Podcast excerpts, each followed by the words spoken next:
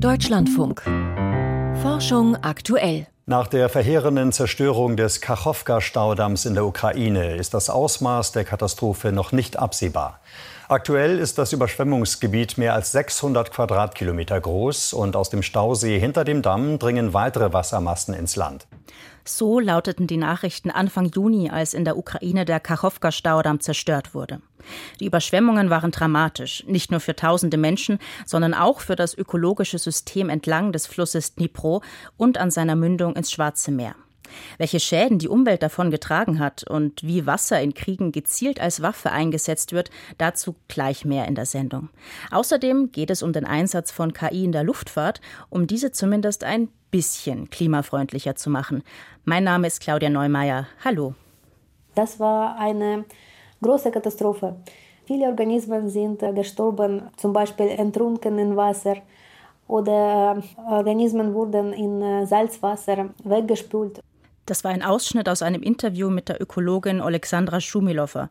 Das haben wir rund einen Monat nach der Zerstörung des Kachowka-Staudamms hier bei Forschung aktuell geführt. Über die ökologischen Folgen der Katastrophe war damals noch nichts Genaues bekannt. Heute endete ein Workshop am Leibniz-Institut für Gewässerökologie und Binnenfischerei in Berlin, der sich genau mit diesen ökologischen Folgen beschäftigte und mit der Frage, wie Wasser als Waffe in Kriegen, speziell in der Ukraine, eingesetzt wird. Und meine Kollegin Dagmar Röhrlich hat den Workshop für uns verfolgt.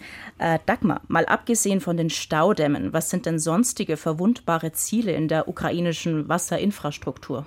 Also vor allem in dem Osten der Ukraine, das ist eine der am stärksten industrialisierten Regionen der Welt, da gibt es eine riesige, komplexe Infrastruktur mit Mehrzweckstauseen, Wasserkraftwerken, Kühlanlagen für Kernkraftwerke, Wasserreservoirs für Industrie, Bergbau, dann natürlich Europas größtes landwirtschaftliches Bewässerungsnetz, plus dann die städtischen Wasserversorgungsanlagen, also reichlich Ziele. Und wenn solche Ziele jetzt angegriffen werden, was kann das für Auswirkungen haben? Also das Spektrum dessen, was bisher passiert ist, das ist breit. Es reicht von Überflutung weiter Gebiete durch Dammbrüche halt, dann durch die Verschmutzung von Flüssen, durch ungeklärte Abwässer. In der Region Donbass konnten viele Wasserpumpen nicht mehr funktionieren, die die Grubenwässer aufge, abgepumpt haben, sodass dann Bergwerke überflutet wurden. Und das Wasser kann dann halt auch in Grund- oder in Oberflächenwasser geraten. Und diese Grubenwässer, die sind zum einen sauer und zum anderen sind die auch mit Schwermetallen belastet. Dann wurden viele Industrieanlagen beschädigt und zerstört. Also beispielsweise eine Ammoniakfabrik oder eine Koks- und Chemiefabrik. Das hat natürlich auch Folgen. Öl wird freigesetzt. Alles, was man sich so vorstellen kann. Oder zum Kachowka-Staude, als er noch existiert hat. Da hat er ein mehr als 1600 Kilometer langes Bewässerungssystem gespeist. Und in dieses System ist natürlich alles Mögliche an Kriegsgerät und Munition versankt worden. Aus, ja, daraus werden jetzt alles Mögliche wird daraus freigesetzt. Giftige Sprengstoffe, Schwermetall. Also das ist eine riesige ökologische Katastrophe, von der Millionen Menschen betroffen sind und es werden täglich mehr. Ich hatte es ja gerade schon mal erwähnt. Wir haben vor, also rund einen Monat nachdem der Staudamm zerstört wurde, hatten wir hier schon einmal mit einer ukrainischen Forscherin über die ökologischen Folgen gesprochen. Damals war noch vieles unbekannt und Messungen gestalteten sich schwierig wegen mitgeschwemmter Minen. Weiß man inzwischen denn mehr? Die Messungen laufen und es ist natürlich ganz schwierig, alles im Blick zu halten, weil die Situation sich ja auch entwickelt. Was wir wissen, ist, dass halt 4,8 Milliarden Liter Wasser ausgeschwemmt worden sind und das war jetzt nicht so eine Tsunamiwelle, die so haushoch durch, über irgendetwas rum, rüberrollt, sondern das war ein unaufhaltsames Vordringen von Wasser. Und das Wasser hat halt Sedimente mit rausgerissen und es war mit Schadstoffen beladen, ist alles Mögliche dann in die Umwelt gelangt, also Pestizide, Dünger, Radionuklide, Schwermetalle, Mikroplastik. Es gab ein riesiges Fischsterben, ein Sterben von Muscheln und allen möglichen anderen Süßwasserbewohnern, dann hatte ich da Tonnen von Kadavern, die sich zersetzten. Das setzte natürlich dann Gifte und Krankheitserreger frei. Und das alles ist dann so in der Welt. Und dann kamen noch Folgen dazu, die bei einem in Anführungsstrichen normalen Dammbruch gar nicht zum Tragen kämen, die aber halt aufgrund der, auf die Invasion zurückzuführen sind. Du meinst damit jetzt vor allem die mitgeschwemmten Minen, oder? Genau. Dieser Stausee hatte breite Schilfgürtel und in die haben russische Militärs halt dann Minen ausgelegt. Ein Teil dieser Minen ist dann, als dieser Schilfgürtel weggeschwemmt wurde mit dem Durchbruch, ist dann ähm, durch das Gewicht des Wassers ausgelöst worden. Es gab also überall Explosionen. Aber ein Teil ist halt mit diesen schwimmenden Schilfflößen weiter transportiert worden. Nach Odessa beispielsweise hin, liegt jetzt an den Stränden, ist auch im Schwarzen Meer gelandet und überall auf dem Weg findet man jetzt dieses sich zersetzenden Schilfflöße und da sind Minen drin, die jederzeit hochgehen können.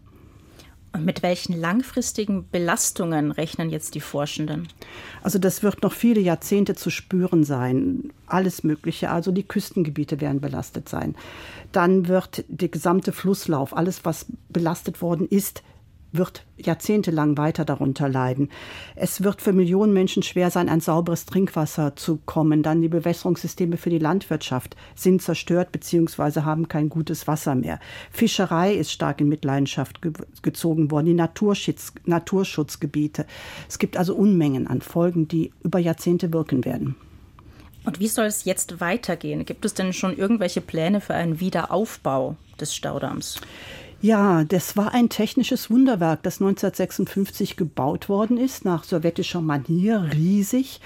Und äh, das ist jetzt so, dass man überlegt, was macht man jetzt damit?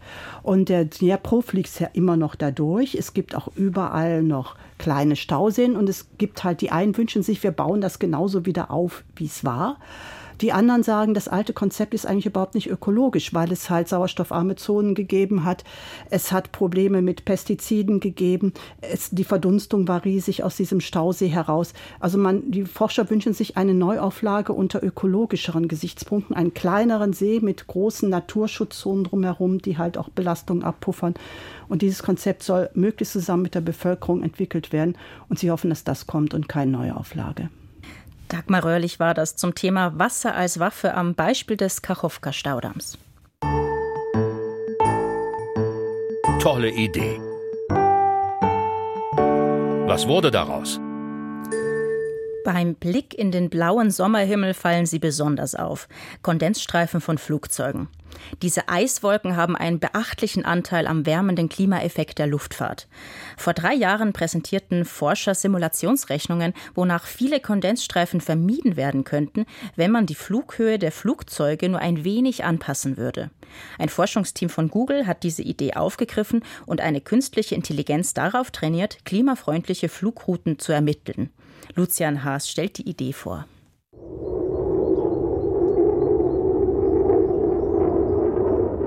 Wenn hoch oben am Himmel ein Düsenflugzeug kreuzt, ist es selten so gut zu hören. Aber des Öfteren ist es gut zu sehen, zumindest seine Flugspur in Form eines Kondensstreifens. Manche mögen diese dünnen Eiswolken als ästhetisch ansehen, doch mit Blick auf den Klimaschutz sind Kondensstreifen kontraproduktiv. So contrails trap heat into the Earth's atmosphere. Kondensstreifen halten Wärme in der Erdatmosphäre zurück, vor allem nachts. Und obwohl diese Wolken wirklich schmal und dünn sind, halten sie eine überraschend große Menge an Wärme zurück. Sie tragen mehr als ein Drittel zur Klimawirkung der Luftfahrt bei. Das ist Juliet Rothenberg. Sie leitet ein Forschungsteam bei Google, das nach Möglichkeiten sucht, künstliche Intelligenz im Dienst des Klimaschutzes einzusetzen. Bei einem der Projekte geht es darum, Flugrouten mit KI so zu optimieren, dass weniger Kondensstreifen entstehen. Uh, Vor ein paar Jahren hatte ein Ingenieur aus unserem Team eine Studie gelesen. Darin machten Forscher den Vorschlag, Airlines könnten Kondensstreifen vermeiden, indem andere Flugzeuge darum herumgeleitet werden. Genauer gesagt ging es in der 2020 erschienenen Studie darum, die Bereiche in der Atmosphäre zu umfliegen, in denen Kondensstreifen am ehesten entstehen können. Es sind Luftschichten, die besonders viel stark unterkühlte Feuchtigkeit enthalten. Wenn ein Flugzeug hindurchfliegt, kondensieren und gefrieren Wassertröpfchen schlagartig entlang der Flugspur, unter anderem, weil der Abgasstrom Rußpartikel als Kondensationskeime liefert. So entstehen Eiskristallwolken, die als Kondensstreifen sichtbar werden. Diese mit Feuchtigkeit gesättigten Luftschichten sind häufig nur wenige hundert Meter dick. Simulationen der Forscher zeigten, Flugzeuge müssten ihre Reiseflughöhe häufig nur geringfügig anpassen, um deutlich weniger Kondensstreifen zu erzeugen. In der Praxis gibt es allerdings ein Problem. Die aktuelle Höhe und die Ausdehnung der Kondensstreifen trächtigen Luftschichten lässt sich mit Wettermodellen bisher nicht exakt prognostizieren. Rothenbergs Team hatte dazu eine Idee. Sollte es nicht möglich sein, die meist schnurgeraden Kondensstreifen auf Satellitenbildern mit Hilfe von KI automatisiert zu erkennen? Und wenn man diese Daten dann mit Flugpositionsdaten der Airlines und mit Wetterprognosen verknüpft, dann könnte man nahezu in Echtzeit passende Flugrouten empfehlen, welche die Bereiche meiden, in denen Kondensstreifen auftreten. Wir haben hunderte Stunden damit verbracht, 100.000 Kondensstreifen in Satellitenbildern zu markieren, um unser KI-Modell für die Erkennung von Kondensstreifen zu trainieren. Anschließend haben wir das Modell noch mit großräumigen Wetterdaten und Flugdaten kombiniert. Unsere KI kann nun vorhersagen, in welchen Regionen und in welchen spezifischen Höhen sich Kondensstreifen bilden werden. Alle fünf Minuten fließen neue Satellitenbilder in das System. Die KI erkennt Kondensstreifen darauf automatisch. Anhand der Flugdaten kann es diese dann einzelnen Flugzeugen und vor allem deren Flughöhen zuordnen. Die Wettermodelldaten wiederum helfen abzuschätzen, wie sich die kondensstreifenträchtigen Zonen mit den Winden verlagern. Die KI errechnet dann aus all dem Routen- und Flughöhenempfehlungen für nachfolgende Flüge, damit bei diesen keine Kondensstreifen entstehen. Für eine erste Machbarkeitsstudie hat Google mit American Airlines zusammengearbeitet. 70 Flüge quer über die USA erfolgten beim Hinflug ohne und beim Rückflug mit KI-optimierten Flughöhenvorgaben.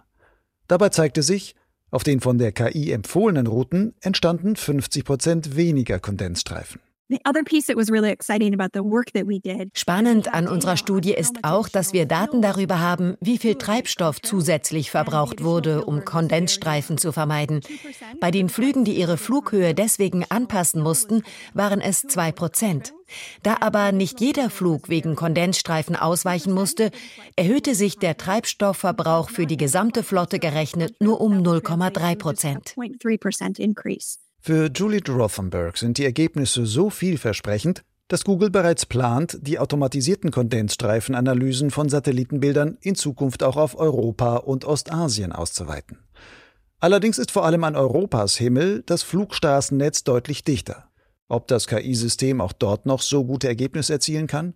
Judith Rosenow vom Institut für Technologie und Logistik des Luftverkehrs an der TU Dresden ist skeptisch. Das wäre möglich, allerdings ist die Fehlerrate wahrscheinlich relativ hoch, weil die Kondensstreifen mit diesem System erst relativ spät äh, identifiziert werden können, nämlich wenn sie schon eine richtig beachtliche Größe erreicht haben.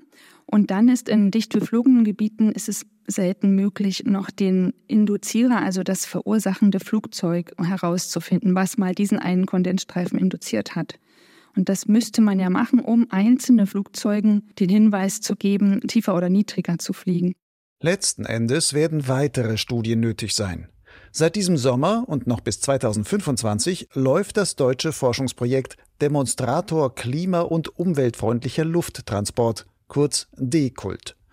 Daran sind neben dem Deutschen Zentrum für Luft- und Raumfahrt unter anderem der Deutsche Wetterdienst, die Deutsche Flugsicherung und die Lufthansa beteiligt. Ziel ist es, verschiedene Verfahren zu testen, um Flugrouten so zu planen, dass sie unterm Strich klimafreundlicher werden. Auch Googles Kondensstreifenerkennung mittels künstlicher Intelligenz könnte dabei zum Einsatz kommen. Lucian Haas hat diese Idee vorgestellt, mit der man die Luftfahrt ein kleines Stück klimafreundlicher machen könnte. Dass der unkontrollierte Einsatz von Antibiotika Bakterien resistent gegen diese Medikamente machen kann, ist seit langem bekannt. Doch nun hat ein internationales Forscherteam beobachtet, auch geringe Mengen an Desinfektionsmitteln fördern möglicherweise Resistenzen gegen Antibiotika. Die Forschenden fordern daher ein Umdenken bei der Verwendung von Desinfektionsmitteln. Christine Westerhaus mit den Einzelheiten. Wenn Bakterien mit Antibiotika in Kontakt kommen, sterben die meisten von ihnen ab. Genau das ist das Ziel der Behandlung. Doch wenn diese Medikamente falsch oder in zu geringen Mengen eingenommen werden, haben die überlebenden Keime einen Vorteil. Sie werden unempfindlich und können diese Eigenschaft an andere Mikrobenstämme weitergeben. Dass Bakterien auf ganz ähnlichem Weg auch gegen Desinfektionsmittel resistent werden können, ist noch nicht so lange bekannt. Ian Paulson von der Macquarie University in Sydney und sein Team wollten daher herausfinden, ob antibakterielle Reinigungsmittel Keime auch widerstandsfähiger gegen Antibiotika machen. Wir haben uns dabei vor allem für den gefährlichen Krankenhauskeim Actinobacter baumani interessiert. Er ist sehr resistent gegen die meisten Antibiotika und auch dafür bekannt, dass er in Krankenhäusern über Monate hinweg auf Oberflächen überleben kann. Deshalb wollten wir wissen, wie er das schafft und ob wir über diesen Superbug mehr darüber erfahren können, wie sich Bakterien vor Desinfektionsmitteln schützen. In ihrer Studie schauten sich die Forschenden an, wie sich die genetischen Eigenschaften dieses gefürchteten Krankenhauskeims verändern, wenn er mit bestimmten Desinfektionsmitteln in Kontakt kommt. Dabei machten die Forschenden eine interessante Entdeckung. Forschende beschäftigten sich seit den 1960er Jahren mit Desinfektionsmitteln und man hat immer gedacht, dass sie die Bakterienzelle irgendwie aufbrechen.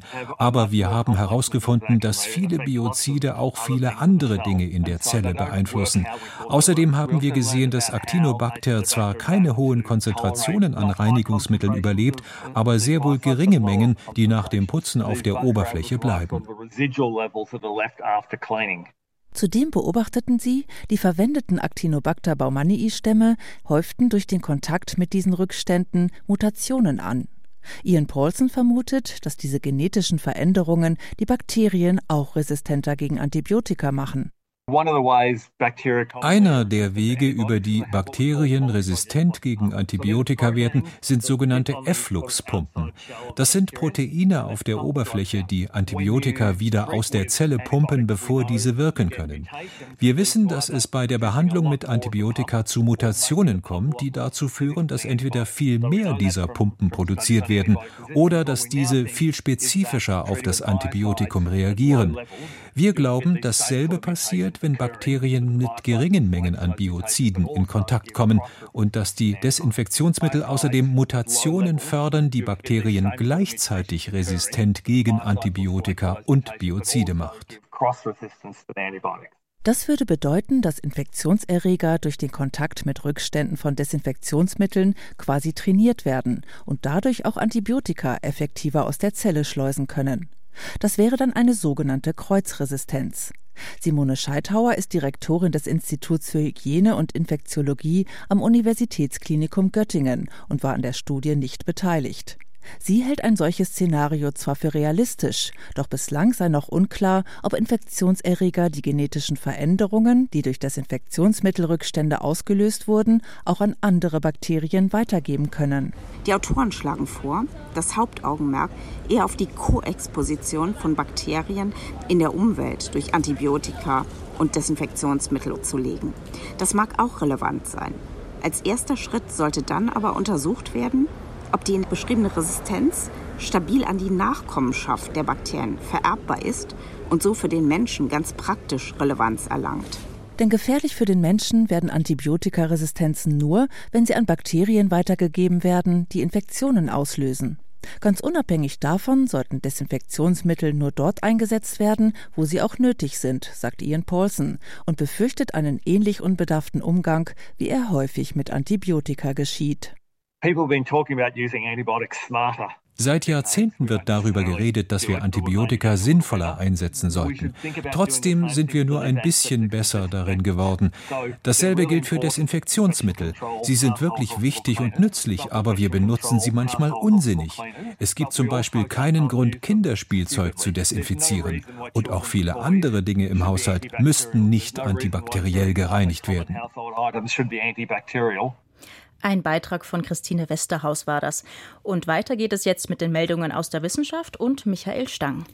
Massenproteste gelten als wichtiger Antrieb für die Politik, ehrgeizige Klimaschutzmaßnahmen umzusetzen. Bislang war unklar, woran sich entscheidet, ob eine Protestbewegung wächst oder abebbt. Dieser Frage ist ein Team der Universität Hamburg am Beispiel des globalen Klimastreiks 2019 nachgegangen, zu dem Fridays for Future aufgerufen hatte. In ihrer Studie befragten die Forschenden mehr als 1500 Menschen, um den Zusammenhang zwischen erwarteter Zahl an Demonstrierenden und der eigenen Teilnahme herauszufinden. Demnach spielt es für viele eine Rolle, wie viele Menschen auf einer Klimademonstration erwartet werden.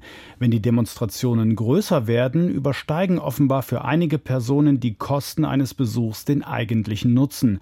Die Strategie, statt einer zentralen Veranstaltung viele lokale Proteste zeitgleich zu organisieren, motiviert demnach eine höhere Zahl von Menschen, heißt es im Fachblatt Nature Human Behavior.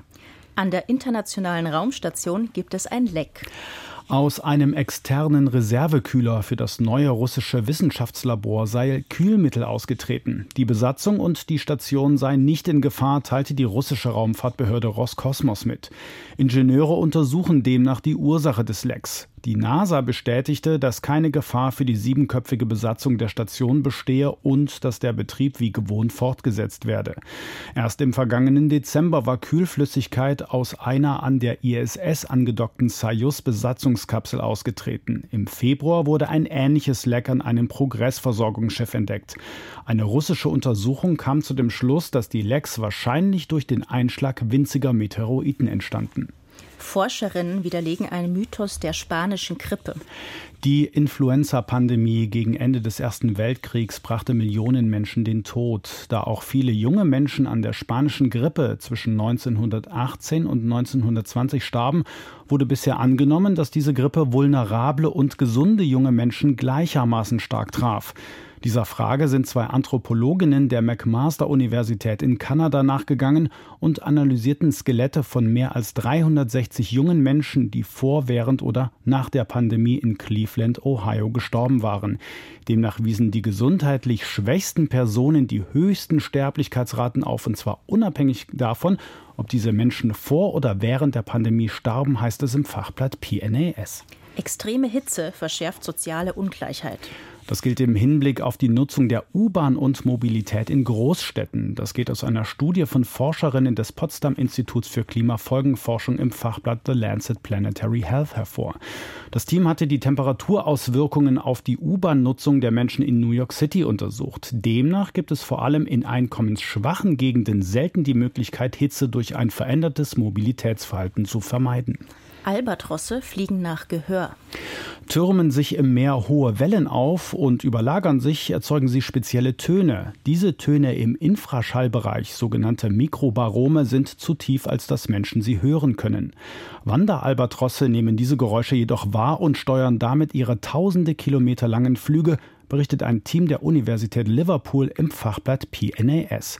Die Vögel können damit Routen mit starkem Windaufkommen finden, wodurch sie mit geringem Kraft- und Energieaufwand stundenlang segeln können. Die Mikrobarome, auch Stimmen des Meeres genannt, erklingen im Bereich von 0,1 bis 0,6 Hertz. Sternzeit, 10. Oktober. Wilhelm Olbers, der Asteroiden- und Kometenarzt, vor 265 Jahren kam in Arbergen bei Bremen Wilhelm Olbers zur Welt. Nach einem Medizinstudium in Göttingen ließ er sich als Arzt in Bremen nieder. In seiner freien Zeit aber beschäftigte er sich intensiv mit der Himmelskunde. Olbers hatte ein eigenes Teleskop, das er so oft wie möglich ans Firmament richtete. Zudem entwickelte er eine Methode, um die Bahn eines Kometen zu bestimmen. Im Jahr 1801 entdeckte Giuseppe Piazzi in Palermo den Asteroiden Ceres. Damit, so dachte man, war der lange vermutete Körper zwischen den Bahnen von Mars und Jupiter gefunden. Zur allgemeinen Überraschung fand Wilhelm Olbers Ende März 1802 einen weiteren Himmelskörper in dieser Gegend, die Pallas. Zwei Jahre später wurde in Lilienthal bei Bremen, dort stand damals die größte Sternwarte Mitteleuropas, der dritte Asteroid Juno gefunden. 1807 entdeckte wiederum Olbers noch ein Exemplar, die Vesta. Später kamen noch sechs Kometen hinzu, wovon einer in knapp 70 Jahren um die Sonne zieht. Komet Olbers wird sich im nächsten Jahr wieder am Himmel zeigen. Wilhelm Olbers hat viele junge Menschen in der Himmelskunde gefördert, unter anderem Friedrich Wilhelm Bessel. Der hatte als Kontorlehrling in Bremen begonnen, gab diese Laufbahn aber auf und wurde einer der überragenden Astronomen des 19. Jahrhunderts. Zum Geburtstag morgen treffen sich die Mitglieder der Olbers-Gesellschaft auf dem Riensberger Friedhof, um das Grab des Arztastronomen zu pflegen. Das war Forschung aktuell für heute. Am Mikrofon verabschiedet sich Claudia Neumeier. Bis zum nächsten Mal.